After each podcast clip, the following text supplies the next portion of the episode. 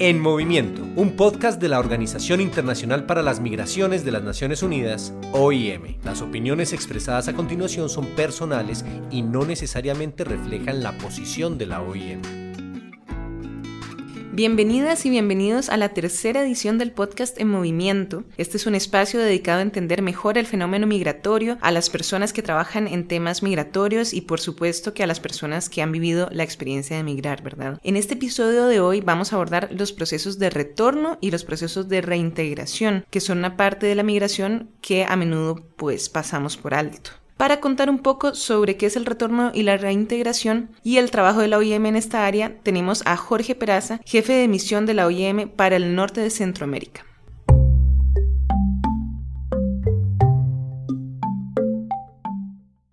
Primero hay que entender que una persona que ha sido deportada eh, ha pasado por un proceso administrativo en, en algunos países eh, con eh, serias implicaciones criminales y que por tanto está siendo expulsado de manera obligatoria eh, el país, muchas veces se le imponen sanciones de diferente naturaleza y esto eh, es lo que marca en cierto sentido el retorno voluntario. El retorno voluntario es aquel donde la persona manifiesta que quiere regresar, como dice la palabra, de manera voluntaria a su lugar de origen. Ahora, Em, definitivamente, eh, muchas veces entendemos de que ciertas eh, personas eh, no, no, les queda otra alternativa que retornar bajo programas de retorno voluntario para no ser deportadas, ¿no? Para no tener que ser, em, sufrir las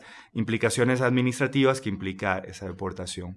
En el caso del contexto centroamericano es importante denotar que muchas veces cuando las personas vienen desde los Estados Unidos, vienen eh, han sido deportadas, han pasado por procesos administrativos de, deportación. En el caso de las personas que vienen desde México, que están siendo retornadas desde México, hay acuerdos entre los países, México con El Salvador, México con Honduras, México con Guatemala, para que se dé un mecanismo de retorno voluntario. Desde el punto de vista de derechos humanos, hemos acordado con los países manejar un lenguaje de retornados. Es el lenguaje que nos hace más confortables porque lamentablemente la palabra deportado carga un estigma fuerte contra la persona y eso muchas veces limita el tema de la reintegración. Nosotros actualmente estamos con unas campañas que dice yo no discrimino a la persona retornada. ¿Por qué? Porque justamente nos encontramos de que cuando una persona que ha, ha regresado a su lugar de origen por cualquier, cualquiera de las causas que identifiquemos, pues a la hora de buscar trabajo le preguntan, ¿usted es deportado? Sí, soy deportado. Se piensa que fue deportado por situaciones criminales, por haber cometido alguna ah, situación en, en, el lugar donde estaba y por tanto estigmatiza mucho a la persona. Entonces el lenguaje más humano es retornado. La situación de discriminación afecta la reintegración en las comunidades de origen de las personas retornadas y usualmente es de hecho un tipo de discriminación que se asocia con la delincuencia. Pero en realidad son las cifras gubernamentales las que apuntan lo contrario. Por ejemplo, en el 2015, el 93% de las personas migrantes retornadas en El Salvador no tenían ningún antecedente penal. Sin embargo, la discriminación no es el único reto de la reintegración. Bueno, aparte de la discriminación, por ejemplo, en el caso de eh, niños, niñas, adolescentes, eh, unidades familiares, pero también los adultos, un tema que le estamos poniendo mucha atención es lo que refiere a la atención psicosocial.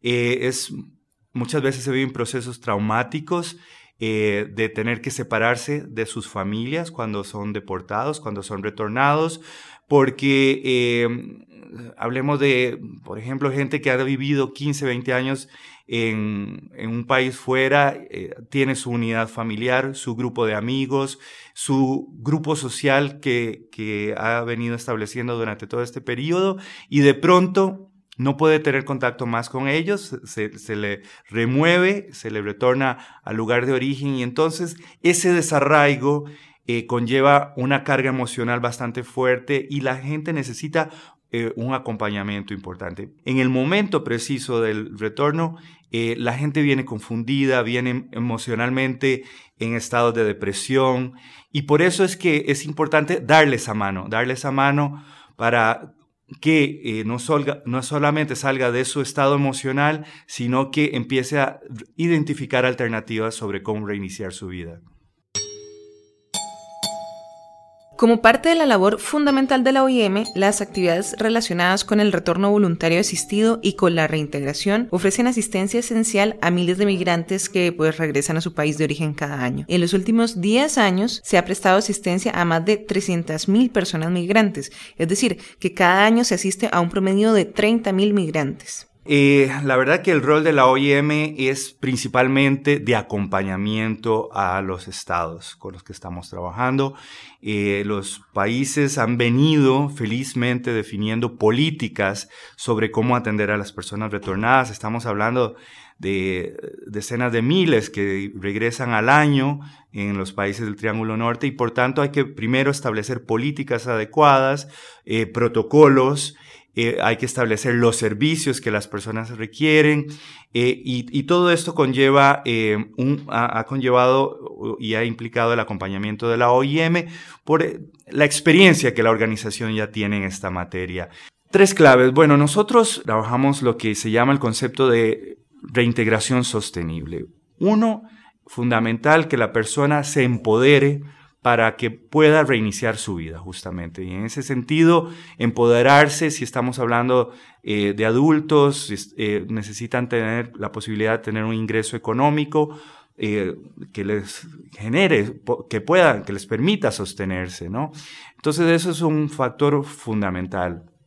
En ese sentido, también darle la estabilidad emocional, darle la estabilidad que la persona requiere para que pueda restablecer sus redes sociales, que pueda eh, volver a interactuar con la comunidad de la cual ha salido. Eh, nosotros lo que queremos es dar oportunidades, alternativas, y eso es parte de la, eh, del retorno sostenible, no verse nuevamente obligado a migrar. Por supuesto, no olvidemos las causas que están empujando a la población centroamericana a migrar pero hay personas retornadas que también han hecho esfuerzos de reintegración y han ayudado a personas retornadas a adaptarse a su país. Nuestro segundo invitado hoy, Gustavo Adolfo Juárez Panamá, es una de estas personas. Aunque es guatemalteco por nacimiento, Gustavo vivió 33 años en Estados Unidos antes de ser deportado. Él nos cuenta un poco sobre su experiencia, los retos que tuvo que enfrentar y cómo convirtió esta experiencia en algo positivo para su comunidad.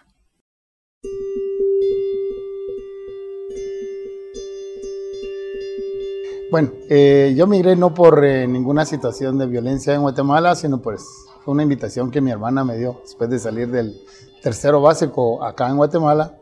Eh, mi hermana me hace la invitación de viajar a Estados Unidos.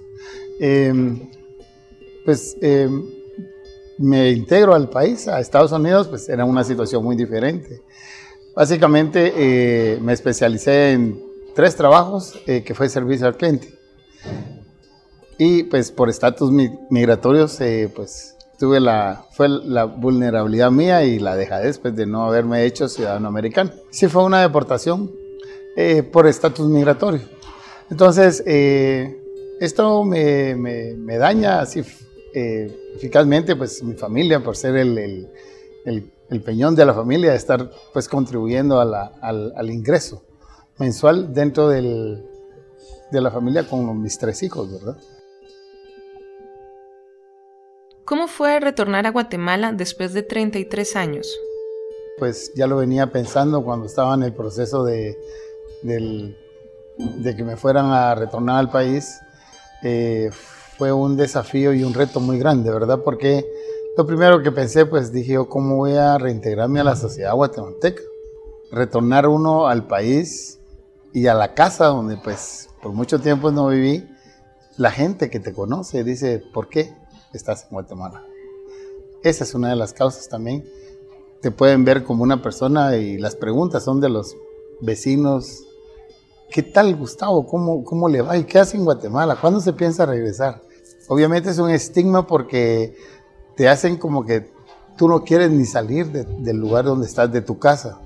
El hecho de ser removido uno del país y pensar, ¿cómo voy a subsistir con una cultura diferente? Pregunto.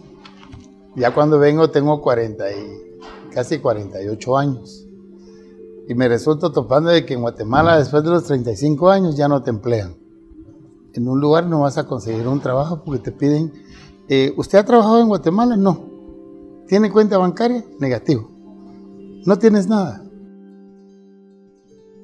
Con el apoyo de la OIM, Gustavo al fin pudo conseguir un trabajo y además asistió a un taller de retornados. En este taller Gustavo se da cuenta y surge la propuesta de crear su propia organización para el beneficio de otras personas retornadas en Guatemala, cuando ven todas las vulnerabilidades y las limitaciones que enfrentaban al volver al país.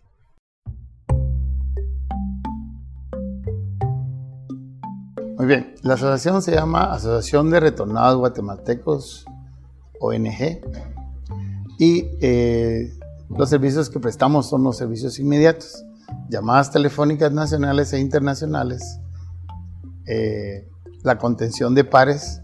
No somos psicólogos, pero creo que hay una parte de poder recibir las descargas de ellos. Orientación general para que los chicos y chicas también puedan ser eh, movilizados a sus lugares de tomar los buses o también tenemos servicios de, taxi muy confiables, Para que estas personas puedan irse en grupo y no gasten mucho dinero en un, en un servicio de taxi, ¿verdad?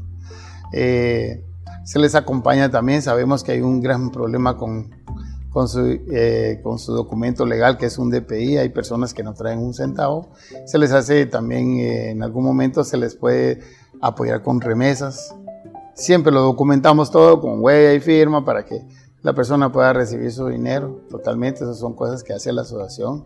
Y también la, referencia de canalizar información para proyectos de reinserción laboral. Cuando se viene al país y que no encuentra un apoyo, no se encuentra un apoyo donde diga, mi hermano, bienvenido, aquí estamos para apoyarte. Y si no lo tienes, sales con una venda fuera de ese salón donde no vas a encontrar más que vulnerabilidades en la calle. Y la verdad es de que nos sentimos muy eh, orgullosos pues de tener nuestra organización que nos lo han dicho y nos lo dijeron autoridades de que ha marcado una gran diferencia. Acuérdense que los retornados no somos bien vistos en nuestro país, pero los invitamos, de verdad. Nosotros somos una, somos una organización que adoptamos a nuestra gente porque sabemos, somos los actores del retorno y sabemos el sentir que ellos traen. Eh, entendemos que como nosotros ya lo pasamos, ya vivimos, pero busquemos el sueño guatemalteco. Creo que lo podemos encontrar. Y bueno, sin duda una historia de la que podemos aprender bastante la historia de, Gustavo. Queremos agradecer eh, muchísimo la colaboración de Gustavo en este episodio y también agradecer al señor Jorge Peraza por su colaboración y por su presencia. Gracias a ustedes allí que nos están escuchando y que ojalá nos escuchen también en el próximo episodio del podcast En Movimiento. Gracias por escuchar el podcast En Movimiento de la Organización Internacional para las Migraciones de las Naciones Unidas, OIM. Pronto regresaremos con una nueva edición. Para más información sobre migración en Centroamérica, Norteamérica y el Caribe, le invitamos a visitar www.rosanjose.iom.int o a seguirnos en nuestras redes sociales.